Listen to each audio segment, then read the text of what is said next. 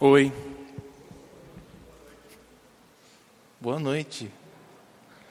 Gente, a gente estamos no capítulo 6 do Evangelho de João. Então, se você tem a sua Bíblia, pode abrir lá no capítulo 6 de João. Estamos completando esse capítulo hoje. É pelo menos o meu objetivo. Quando você está abrindo aí a sua Bíblia, ou ligando ele, ligando o aplicativo da Bíblia, quero começar nosso tempo só com uma ou duas perguntas retóricas para vocês. Quando você estiver abrindo o capítulo 6, você tem a vida eterna? Você tem certeza que você tem a vida eterna?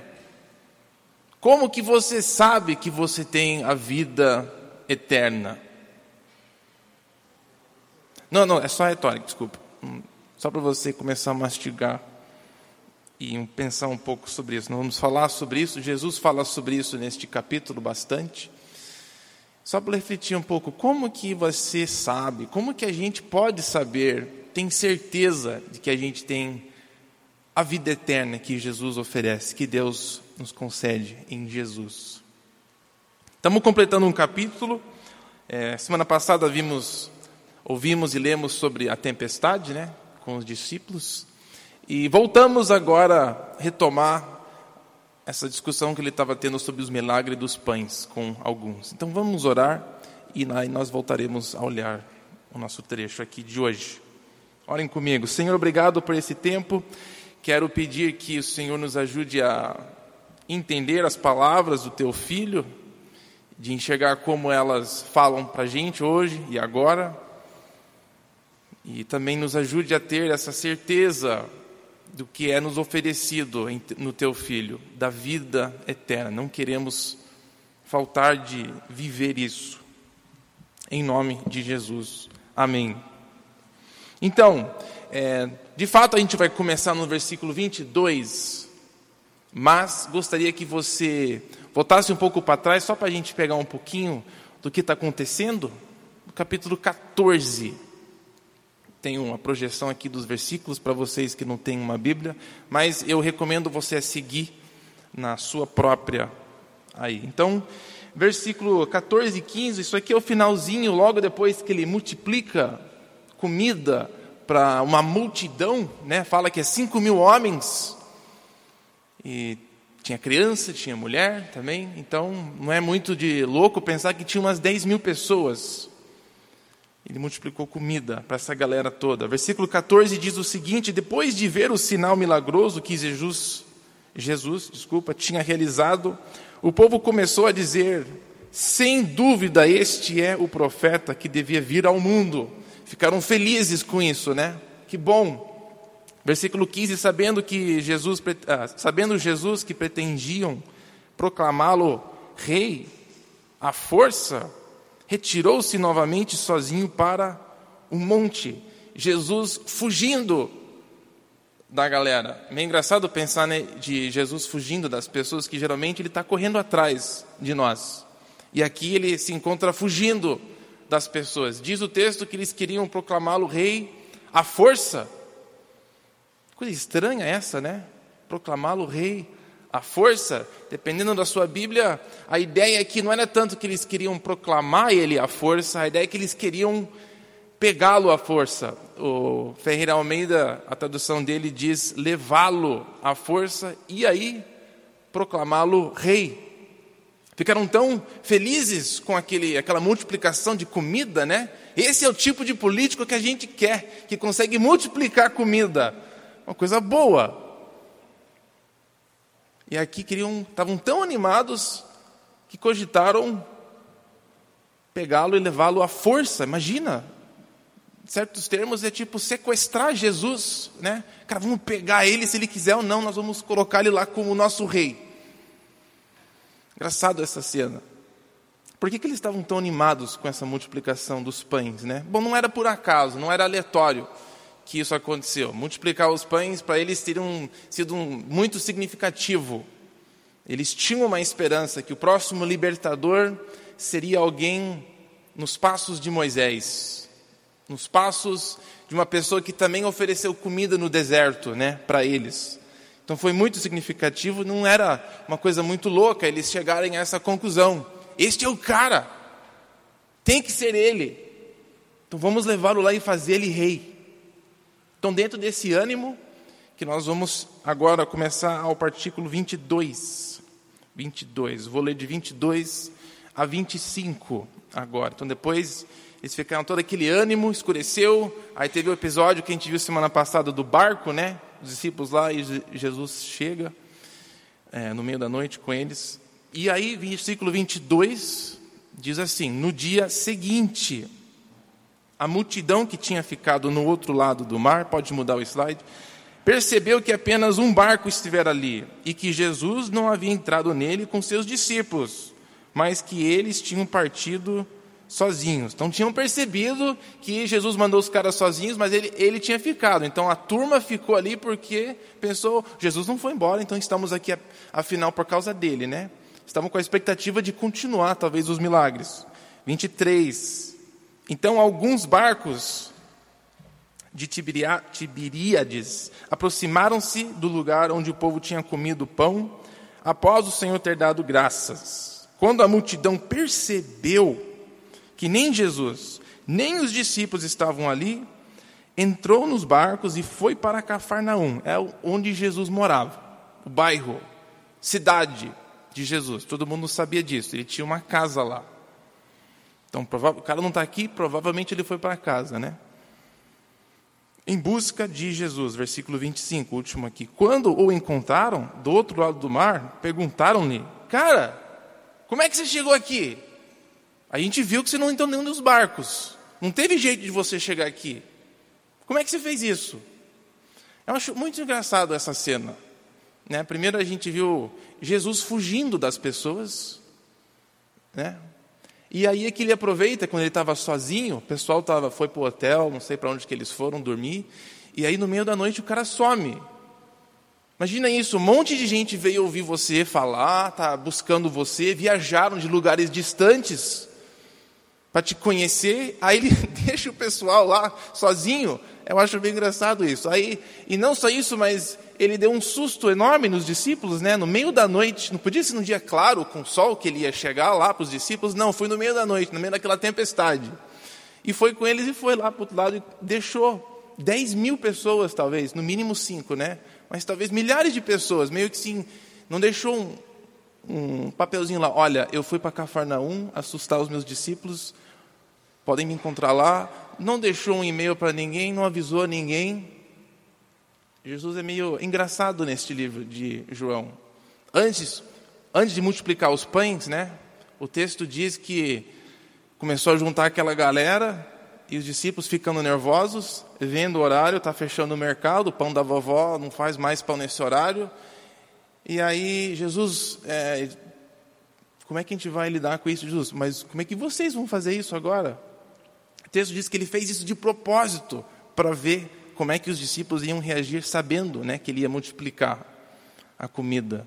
Temos um Jesus bem interessante no livro de João aqui. É, então parece meio ao contrário, né? É, esse jeito de Jesus agir, estes milagres. Então a gente precisa lembrar um pouco qual foi os propósitos destes milagres. Para que serviam então esse milagre, essa multiplicação dos pães? Queria falar de três coisas, né? Por que então que Jesus fez esses milagres? A primeira coisa é que esses milagres não era para chamar atenção, né? Apenas. Mas primeiro era para confirmar as coisas que Jesus estava falando. Ele já estava andando por alguns anos, uns dois anos talvez nesse milagre. Não era o início da carreira dele. Ele estava terminando o seu tempo. Esse milagre não foi para impressionar ninguém, foi para confirmar que as coisas que ele já tem falado, pregado durante a sua vida na terra, é de fato algo que merece a gente dar atenção. Segunda coisa ali é que esses milagres eles direcionavam, apontavam, né, que ele era uma ele era uma pessoa mais do que uma pessoa, era Deus, a natureza divina dele. Terceira que eu coloquei, essas placas, né? São sinais de uma realidade mais profunda. Já temos falado como os milagres neste livro fazem isso. Mas só serve como algo para você lembrar. Então, continuando, versículos 26 a 29. Agora que o pessoal chegou, perguntou, né? Jesus, como é que você chegou aqui, cara? Por que, que, você, por que, que você nos deixou lá? Por que isso? Confusão. Versículo 26. Jesus respondeu assim: Olha, gente, a verdade é que vocês estão me procurando não porque viram os sinais milagrosos, mas porque comeram os pães e ficaram satisfeitos. Deve ter sido um pão gostoso, né? Pão de Jesus. Deve ter sido bem gostoso. 27. Não trabalhem, não se esforcem pela comida que se estraga, mas pela comida que permanece para a vida eterna, a qual o Filho do Homem lhes dará. Deus, o Pai, nele colocou seu selo de aprovação. Mas posta, né? Jesus respondendo esse pessoal de uma forma meio grossa, né? O pessoal chegando, Jesus, onde é que você foi? Ele chega assim: Vocês não estão querendo eu, vocês querem aquele pãozinho que eu fiz, né? Então preste atenção em três coisas nessa resposta de Jesus. Primeiro, ele acusa o pessoal de ter, de buscar ele por os próprios interesses. Esse pessoal ele falou: vocês não estão me buscando por causa de mim, vocês não estão me buscando porque vocês me querem, vocês estão me buscando porque tem algo que eu tenho que você quer. É muito fácil a gente fazer isso, infelizmente. Com certeza tinha gente pobre naquele grupo, naquele povoado, que certamente foi bom eles comer um pão. E Jesus não está condenando isso, mas ele fala: é, vocês não entenderam, né? Vocês não entenderam realmente o significado desses pães. E desafia o povo então a entender melhor. Ele fala: então trabalhem não por esse pão, busquem a compreender de verdade o que, que aconteceu aqui. E a pergunta é então, então o que, que é isso, Jesus? O que, que você quer que a gente entenda? O que, que a gente mal entendeu? Você nos deu pão e agora você está bravo porque a gente quer mais pão? O que, que Jesus quis dizer com isso? O que, que ele quer dizer com essa frase? Trabalhe para a vida, para buscar algo maior, não pelo pão que estraga, mas por algo maior, né? Olha o que eles falam no 28, que eu acho que é mais ou menos esta reação deles. É, então eles perguntaram: Olha, então, Jesus, o que, que você quer que a gente faça então? O que, que devemos fazer para realizar as obras? O que, que Deus quer então de nós? O que, que a gente precisa fazer então para adquirir essa coisa maior que você nos está propondo? Versículo 29. O que você precisa fazer, Jesus fala, é crer naquele a quem Deus enviou. O que você precisa fazer é crer naquele que Deus enviou. Como que a gente pode obter o que Deus tem para nós? Como é que a gente pode ter certeza que temos a vida eterna? O que, que a gente faz? Bom, Jesus fala: se esforce para crer. Por estranho que pareça, busque a crer nele. É isso que Jesus está falando aqui. O que Deus quer, o que Deus espera, esse trabalho que Deus quer, é apenas uma obra. Busque a crer nessa pessoa que Deus mandou. Mas novamente a pergunta fica: mas o, como assim crer naquele? O que, que Jesus quer dizer com isso? Crer naquele. Como é que a gente trabalha e se esforça para fazer isso? Que trabalho é necessário para isso? Então, eu acho que a ideia aqui é o seguinte, quando ele fala isso, né? a obra é crer naquele que Deus enviou.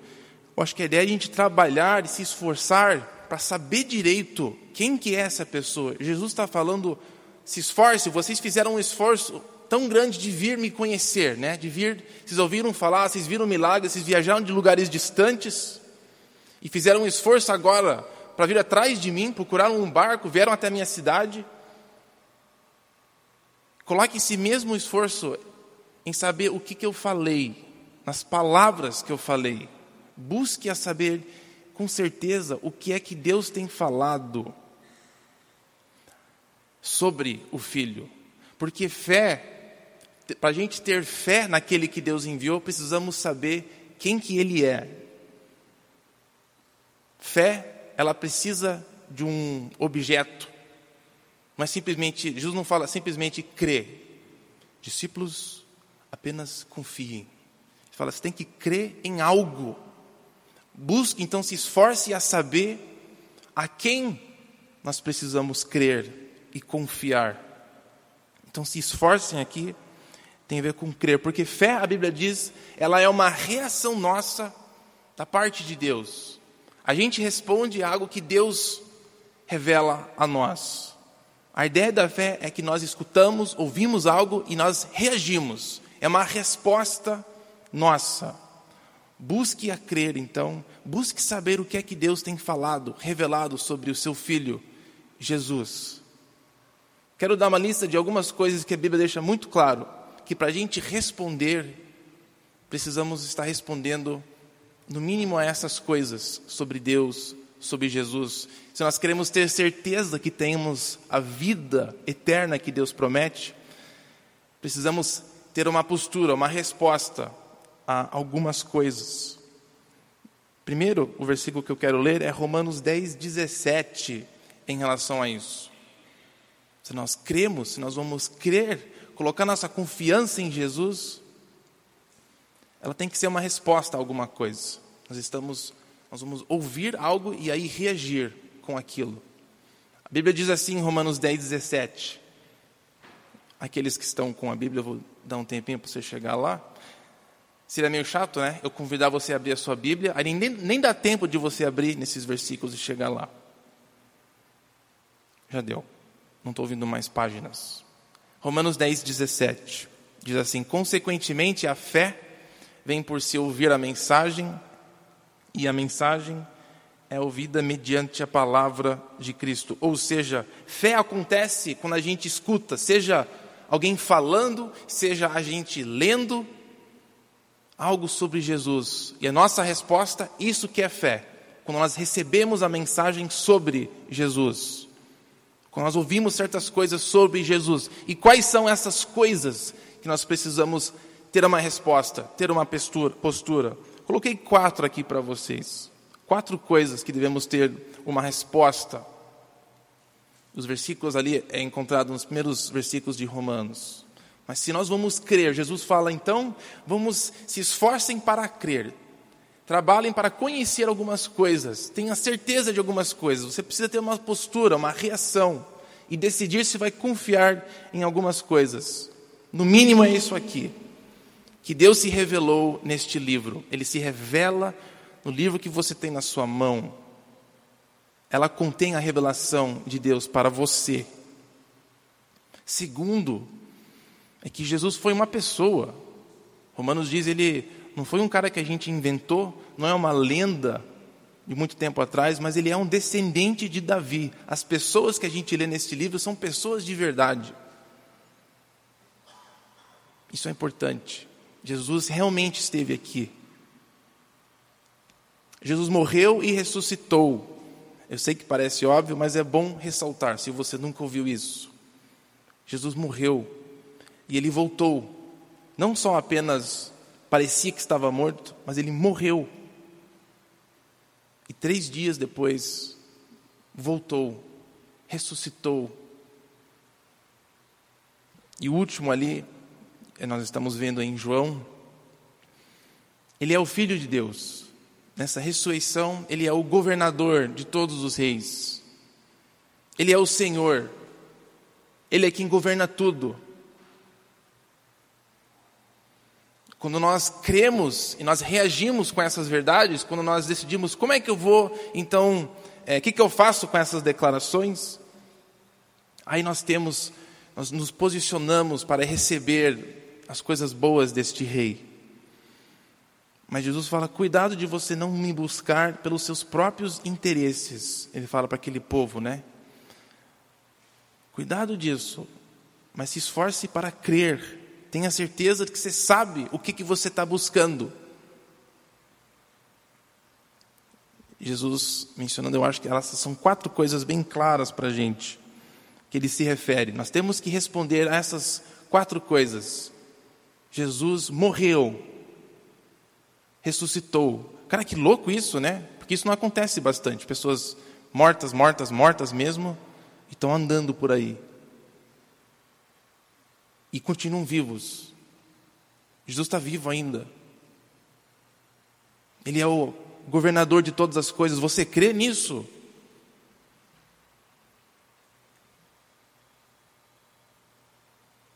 Voltando agora, né, Jesus falou: você precisa crer naquele que Deus enviou. Se esforce para ter certeza, para entender muito bem quem eu sou. Então, os versículos 30 e 31, voltando agora para João 6. O pessoal agora ficando meio curioso, né? Então eles perguntaram para Jesus: Olha, cara, então o que, que você mostra para a gente, para a gente poder crer? O que, que você faz? O que, que você pode fazer aqui para a gente crer nisso tudo que você está falando?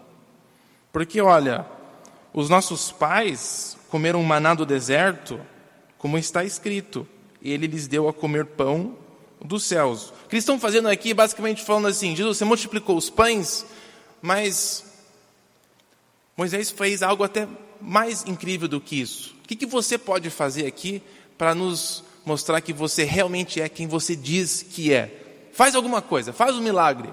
Você diz que é mágico, então faz alguma coisa. Você diz que é curador, então cura alguém. Faz alguma coisa para a gente poder crer em você. Eu acho que eles estavam ficando um pouquinho agitados com Jesus. Primeiro porque ele deixou todo mundo né, no meio da noite. Mas ele fala dessas coisas forte para eles, confronta eles com uma verdade. Olha a resposta de Jesus no versículo 32. Jesus declarou: Olha, eu estou falando a verdade. Nem foi Moisés que lhes deu o pão do céu, mas foi Deus, Deus Pai. E Ele é quem dá o pão verdadeiro. 33. Pois o pão de Deus é aquele que desce do céu e dá vida ao mundo? A resposta deles, 34, ah, então dá para a gente esse pão. Se você é esse cara, dá para a gente isso daí então. É isso que a gente quer, queremos isso. 35. Jesus fala assim: É eu. Você quer então o que Deus quer lhe dar? Você quer a vida que Deus quer te oferecer? Jesus fala: Sou eu. Eu sou essa vida. Eu sou este pão. Vocês estão me entendendo? Aquele que vem a mim não mais vai ter fome. Aquele que vem beber de mim não vai mais ter sede. Você está procurando o que é que Deus tem para você e a sua vida? É em Jesus. Não conheço você, não conheço todos os detalhes da sua vida, nem quero conhecer detalhes de todo mundo aqui. Mas eu sei que todo mundo precisa de Jesus. E seja o que você está procurando na vida, se encontra nele. Ele vai ser a coisa mais importante. Está procurando o que Deus quer da sua vida? É Jesus. A resposta é Jesus. A resposta da escola dominical para as crianças, né? Qualquer pergunta lá em cima, se o moleque for esperto, só ele falar Jesus, que vai acertar, vai ganhar uma estrela. Jesus declara: Eu sou o pão da vida. Agora pense nisso. Ele faz essa declaração: Eu sou o pão da vida. Eu dou vida. Se você vem a mim, você não vai ter mais fome. Jesus está falando de algo agora. Ele não fala assim, se você vir a mim, no futuro, um dia, você vai viver para sempre. Ele fala, se você vir a mim, agora, algo acontece. Eu tenho algo a te oferecer neste momento. Vida eterna é agora. A vida que Jesus dá, que ele tem para oferecer, é algo que acontece agora. Que adianta ele falar, eu sou pão da vida, mas não tem nem jeito de comprovar isso, né? Ele falou para a mulher samaritana: é, a água que eu te dou vai jorrar dentro de você uma fonte de águas. Vida eterna se refere a algo que acontece de hoje, ontem, não apenas de um tempo no futuro que nós vamos viver. A vida que Jesus dá, a vida que Jesus nos promete, é algo que podemos saborear e experimentar neste momento. Você não precisa morrer para experimentar a vida eterna. Ela começa com Jesus, ao momento que você conhece Ele. O que, que é essa vida? O livro de João já nos deu várias dicas. E todas elas apontam ao fato de que vida eterna é algo que a gente começa a experimentar do momento que Jesus entra na nossa vida. Olha as qualidades que a gente vê sobre vida eterna. A gente vê no, no milagre da transformação de água em vinho que vida eterna é uma celebração, é uma transformação de vida. Vida eterna é uma vida transformada, é um milagre, é algo sobrenatural. Jesus oferece não que um dia você vai ter um ingresso e quando você morrer você mostra lá para Deus e você vai entrar num lugar maravilhoso. Isso faz parte da vida eterna, né? De a gente viver para sempre, mas é só uma das características de vida eterna. Vida eterna é uma celebração de uma vida transformada que nós experimentamos agora. Senão não teria jeito de Jesus ficar falando essas coisas, né? Sem ter jeito de confirmar isso. Eu sou pão de vida hoje. Se você me come hoje, desfrutar da minha vida, beber o meu sangue, comer a minha carne, hoje você pode ter vida eterna. Jesus fala para Nicodemos que as pessoas nascem de novo quando eles creem nele. Uma coisa que não era antes. Vida eterna é uma coisa nova dentro de você. Jesus oferece uma nova vida. Novos sonhos, novas vontades.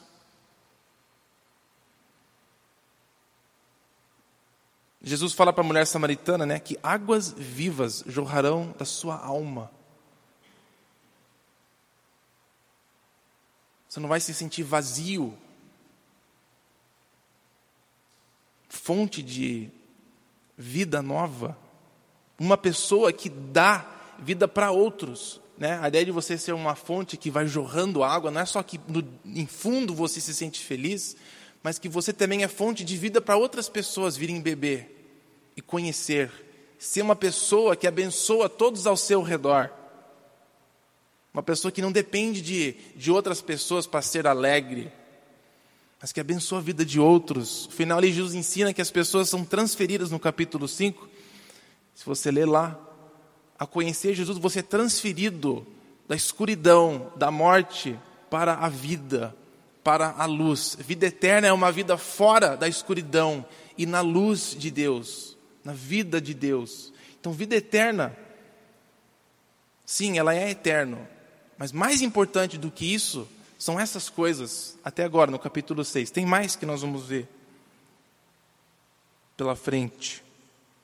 Mas é uma coisa maravilhosa nova vida, alegria, fonte de águas vivas dentro da nossa alma, não ter mais sede de ficar buscando, sentindo que água está faltando na nossa vida, transformação.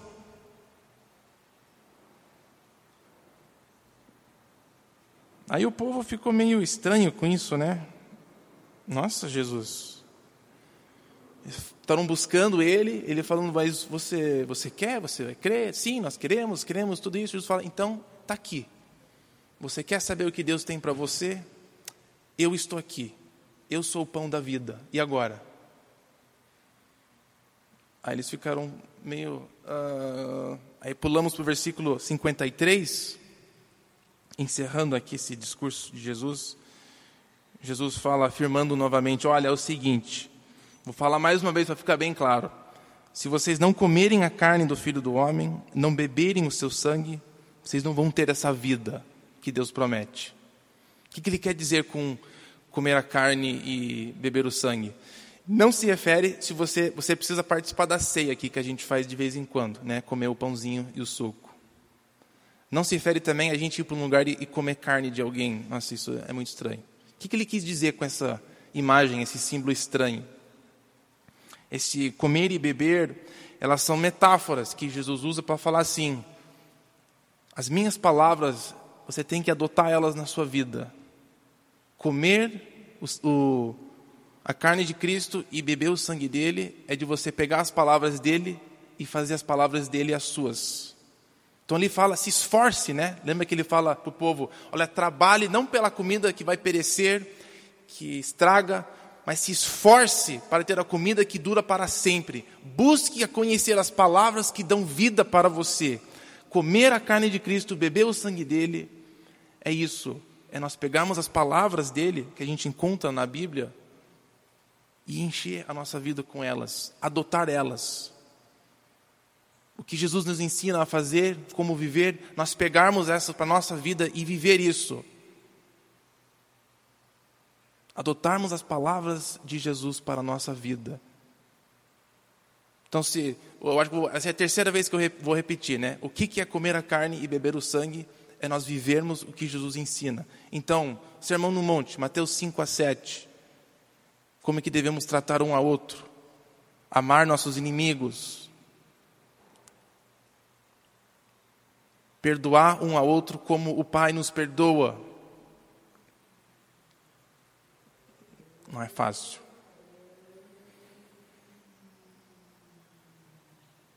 Colocar nosso tesouro no céu e não acumular tesouros aqui para nós mesmos. Estou pensando aqui do Sermão do Monte, né?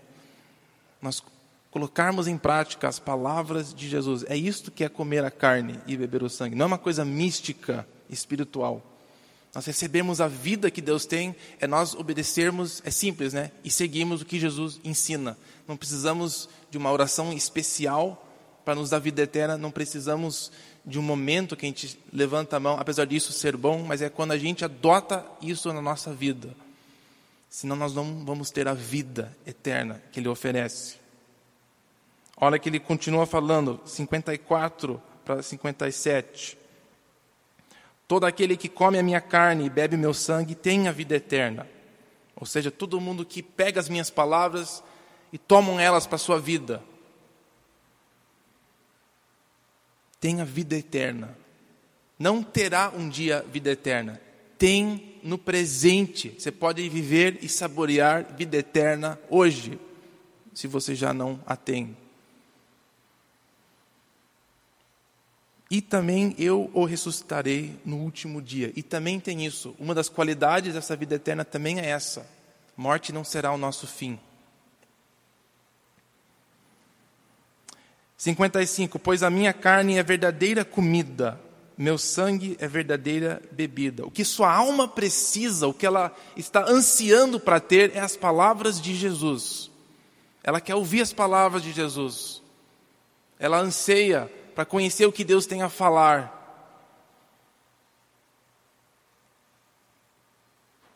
Não é louco essa declaração de Jesus? O que sua alma realmente quer é as minhas palavras, não é a realização dos nossos sonhos. Mas o que é a comida verdadeira, o que vai saciar nossa alma, é as palavras de Jesus. É viver a vida dele. Isso nos satisfaz. Então Jesus novamente, o pessoal está lá, nós queremos, queremos o que Deus quer, nós queremos Deus. Jesus fala: Você quer mesmo Deus? Sou eu. Estou aqui. As minhas palavras estão aqui. Se esforcem então para viver as minhas palavras. Busque a conhecer o que eu tenho falado, como eu tenho vivido. E assim vocês terão vida eterna. Versículo 56, eu parei na metade, né? Todo aquele que come a minha carne e bebe o meu sangue permanece em mim e eu nele. Da mesma forma como o Pai que vive é, me enviou, não enviou, mas me enviou e eu vivo por causa do Pai, assim aquele que se alimenta de mim viverá, terá vida baseada em mim. Vou, esse último versículo eu vou focar nele, que ele tem uma é uma outra característica da vida eterna.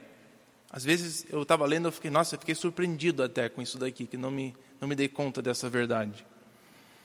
Vou ler de novo o último versículo, 57. Da mesma forma como o Pai tem vida, Ele vive, e Ele me enviou, e eu vivo por causa dele. Da mesma forma que eu tenho vida por causa do Pai, assim aquele que se alimenta de mim vai viver também Jesus falando: a vida que Deus me deu, a vida que eu tenho, a vida eterna, aquele que se alimenta de mim, que segue as minhas palavras, que decide fazer as minhas palavras a regra de sua vida, vai ter a mesma vida que eu tenho.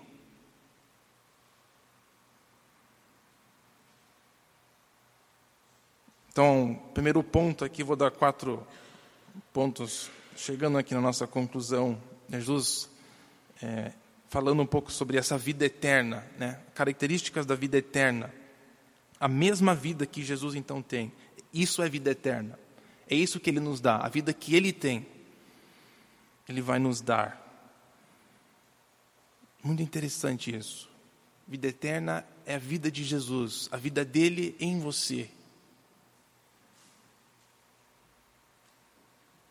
Jesus deixa claro, segundo ponto, pode ir no segundo, que é uma vida de dependência. Então, qual que é a vida que Jesus viveu, então? Né? Se nós vamos ter a vida dele, como que Jesus viveu?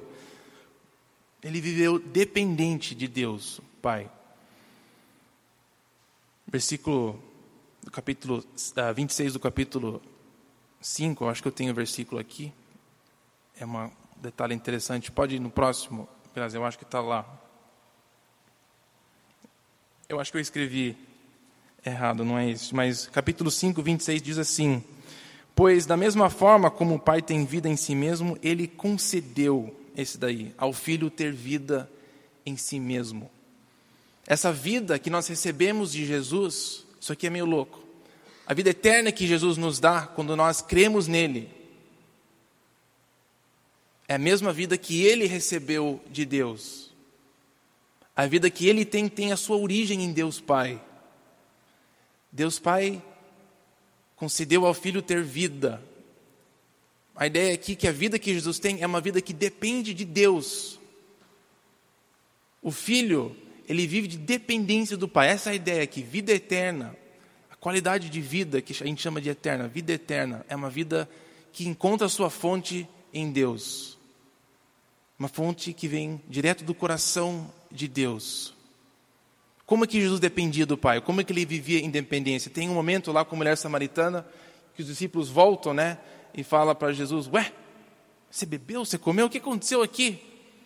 Quem que deu comida para ele? E Jesus vira para eles e fala assim, capítulo 4, 34, também creio que é a próximo slide. Jesus disse assim: A minha comida é fazer a vontade daquele que me enviou e concluir a sua obra. Uma pequena dica. Vida eterna é uma vida dependente do Pai, que procura a saber a vontade de Deus, Pai. Isto é vida eterna. É ser dependente de Deus para a sua vida, olhar para Ele, para saber como você vai viver a sua vida. Engraçado, né? Que eu, eu acho que eu nunca parei para pensar muito sobre essa questão. Sempre pensei apenas assim, e vida eterna, legal, eu vou viver para sempre, nunca vou morrer, nunca vou parar de viver, de existir. Mas vida eterna não é simplesmente isso, não é questão de tempo, é uma questão de qualidade de vida. O que, que você vai fazer pela eternidade? Como que você vai viver pela eternidade?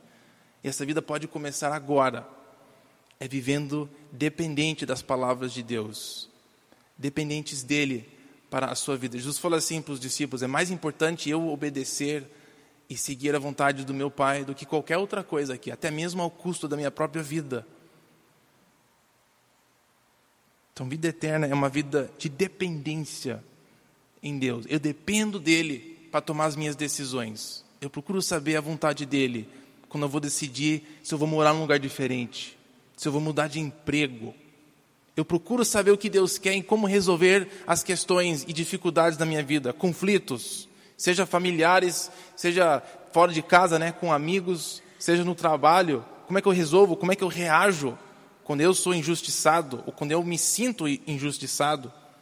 Será que eu devo perdoar essa pessoa? Será que eu devo largar essa pessoa? O que, que eu faço na minha vida? Depender de Deus é a gente olhar para Deus e falar: o que, que Deus quer que eu faça nisso? Eu vou depender das palavras dele para me conduzir. Isto é vida eterna.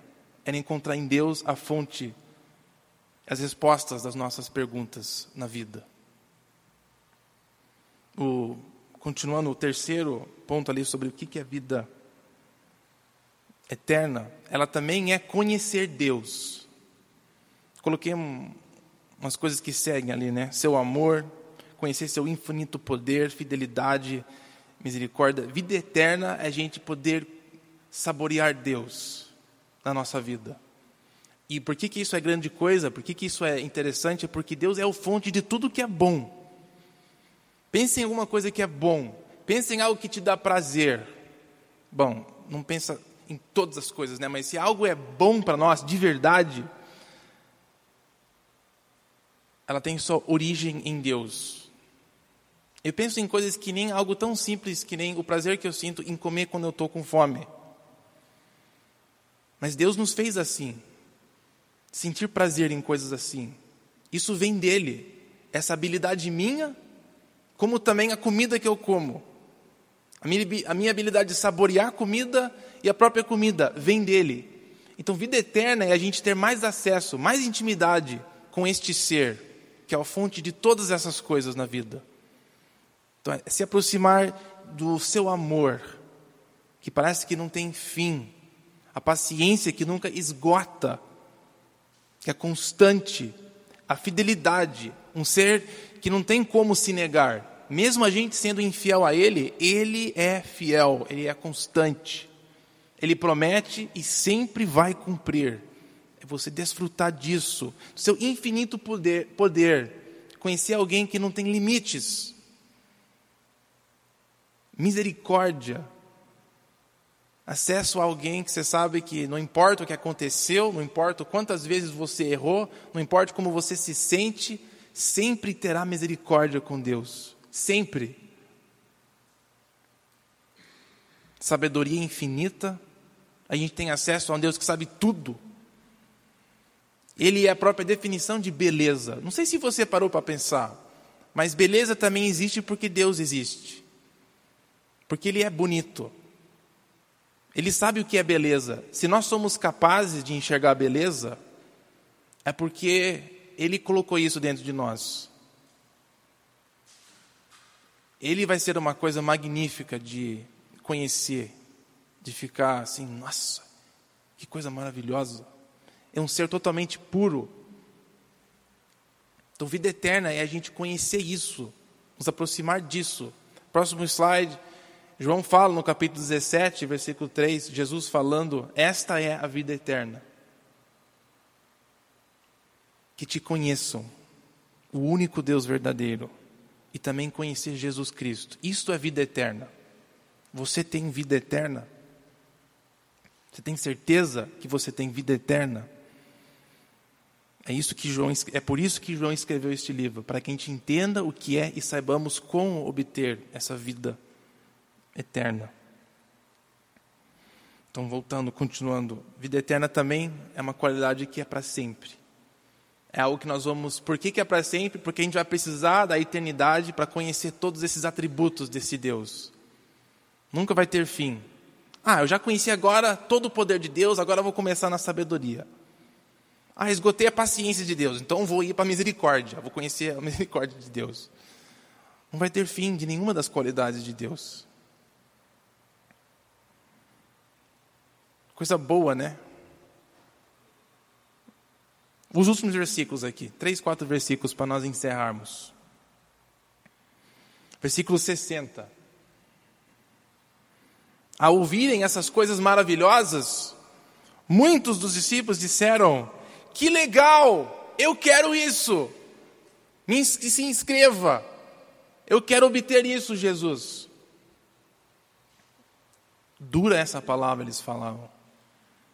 Quem que pode aguentar isso? Que ação estranha nisso, né? Uma coisa tão boa que Jesus está falando. Por que, que eles reagiram assim? Nossa, Jesus, isso aí não é muito legal. Não sei se eu quero isso. Versículo 66. Sim, eu vou ler o, o João 6,66 hoje à noite. Daquela hora em diante, muitos dos seus discípulos voltaram atrás e deixaram de segui-lo. Este é o versículo que você deve colocar como uma tatuagem nas suas costas. João 6,66. Estou brincando, não estou falando de verdade. Muitos discípulos, neste momento, falam: Mas eu fiquei pensando, mas como assim? Ele acabou de falar sobre a vida eterna e como obter a vida eterna, o que eles diziam que queriam, né? Por que, que eles reagiam dessa forma? Eu acho que uma das coisas foi aquela coisa no versículo 57 que Jesus falou, né? Aquele que se alimenta de mim vai ter a vida. Aquele que come a minha carne e bebe o meu sangue. Essa vai ser a questão para todo mundo, na verdade. Por que, que as pessoas rejeitam o que Deus tem a oferecer? Por que, que as pessoas não querem vida eterna? É porque ela inclui Jesus. Isso no final é a verdade. Porque inclui ter que colocar as palavras de Jesus na sua vida. Porque para ter vida eterna, você tem que se alimentar dele. Fazer as palavras dele as suas. A vida dele a sua vida. Seguir nos passos dele. E para muita gente, isso simplesmente não é o que eles querem fazer. Eles querem viver para sempre, mas do seu próprio jeito. É triste, né? Mas é a realidade. Então, vida eterna é algo que nós adotamos as palavras de Jesus para a nossa vida. E essa qualidade de vida que Deus nos dá.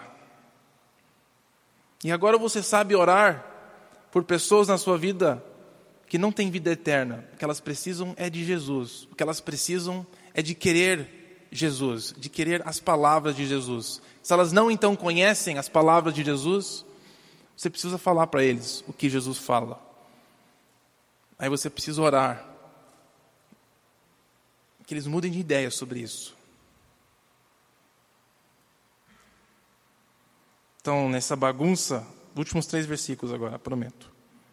Versículo 67. Jesus agora olhou para os doze, né? Que tinha aqueles milhares de discípulos. Parece que a maioria. Imagina isso, imagina, milhares estavam seguindo ele. Aí depois dessa confrontação, a maioria indo embora. Só alguns ali Muitos não percebem isso, mas o ministério de Jesus foi assim. Começou bombando com milagres. Um monte de gente querendo seguir o cara, mas terminou assim. Muito poucos, depois que eles ouviram as palavras, queriam ficar e seguir. Então, por isso que Jesus fala: se esforce a saber de verdade quem é Deus e quem é o Filho dele, para que você possa crer. Versículo 67. Então Jesus olhou para os doze e falou assim: E vocês? O que vocês estão achando disso? O que vocês querem fazer? Vocês vão vazar? Vocês vão ficar por aqui?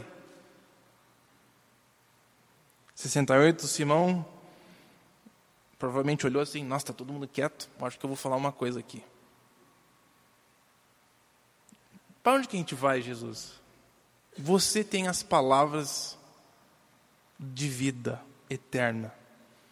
Jesus falou, ah, Jesus, Pedro falou a verdade. Você tem as palavras que nos conduz à vida.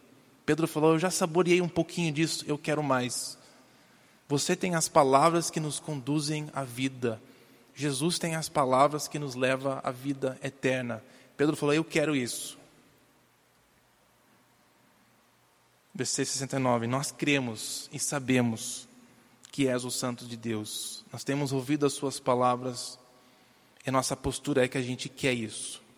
E com isso, eles obtêm vida eterna. Então, minha pergunta no início: como que você pode ter certeza que você tem vida eterna? Qual é a sua postura perante as palavras de Jesus? Você depende e vive do Deus Pai? A sua vida depende dele? Porque isto é vida eterna, é vida dependendo dele. Você tem acesso a isso hoje. Uma vida transformada. Uma vida que jorra água por todos os cantos, vazando água. Vida eterna é conhecer Deus. Vida eterna é depender de Deus. Vida eterna começa agora. Eu queria terminar com o mesmo jeito que Jesus olhou para os seus discípulos. E vocês, o que, que você quer? Você quer essa vida eterna? Porque Jesus é a vida eterna. As palavras dele nos levam à vida eterna. Vamos orar. Amém. Pode ir.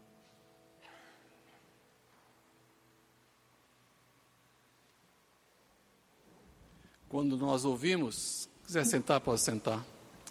Quando nós ouvimos a palavra de Deus, quando Jesus falava, ele sempre levava, nos levava ou nos leva a uma decisão. E eu queria que você saísse daqui com uma decisão. No final do capítulo, nós, como Dimas nos levou a entender o que Jesus estava falando sobre o que era a vida eterna, as pessoas foram embora, outros ficaram. Né? Nos diz o texto que muitos dos seus discípulos voltaram atrás e deixaram de segui-lo. Você também pode ir embora daqui hoje à noite e dizer: Ah, não tem nada que que que me interessou nessa reunião. Quem sabe você esteja até cansado, não vê a hora que termine para ir embora. Você pode fazer isso, não é nada normal, não é nada estranho. É perfeitamente normal você decidir por isso. Falar, ah, já ouvi isso tantas vezes, por que, que tem que eu ficar ouvindo isso de novo? Não, não é estranho, é normal isso. Nem, nem, nem nós não temos que ficar bravo com você se você não gosta do que você ouviu. Mas vou dizer uma coisa para você, que é essa reunião, essas reuniões que nós temos feito aqui na igreja, para estudar a palavra de Deus, a Bíblia, é para que você decida, que você ouça o que é a vida eterna e saia daqui com as palavras de Pedro. Senhor, para quem iremos? Tu tens as palavras de vida eterna. O desejo do nosso coração é que você tenha Jesus na sua vida. Que você queira seguir a Jesus. Que você queira ter essa vida transformada. Essa é a razão por que nós nos reunimos aqui. Essa é a razão por que essa igreja existe. Nós fazemos muitas coisas aqui, atendemos pessoas, ajudamos pessoas, vamos para lá e para cá, Casa Redentor, ah, né, atende moradores de rua, tudo isso é muito legal. Mas no fundo, no fundo, o que nós queremos que as pessoas entendam que nós precisamos de Jesus. Porque só Ele tem as palavras de vida eterna. Só isso que vale a pena. Nada mais. Que você que está aqui, confirme, eu quero continuar seguindo a Jesus. Para você que está ouvindo, quem sabe pela primeira vez, que você precisa decidir se quer ou não, você decida e o nosso desejo é que você decida por Jesus. Que você decida que eu quero seguir a Jesus. Eu quero estar com Ele. Eu quero ter essa vida transformada. Nós não queremos que você tenha uma vida religiosa. Isso de nada vai adiantar. De nada vai adiantar você dizer, ah, eu frequentei a igreja batista do Prado. E eu frequentei a igreja tal. Isso de nada vai adiantar é de Jesus. De Jesus. Se alimentar das palavras dele. Eu gostaria que você saísse daqui pensando nisso seriamente. Né? Que fizesse diferença na sua vida. Né? Ou que você parasse de enrolar parasse de enrolar, decida. Vou embora ou fico com Jesus? Né? Pare de enganar as pessoas que você é cristão. Pare de enrolar. Defina a sua vida. Vou seguir a Jesus. É isso que nós desejamos, essa é a nossa oração. Não é? Essa é a nossa oração. Nós vamos continuar estudando esse livro, o Evangelho de João. Próximo domingo, capítulo 7. O Martin Weingart vai estar conosco aqui para estudar esse capítulo 7. Então, leia o capítulo 7 essa semana.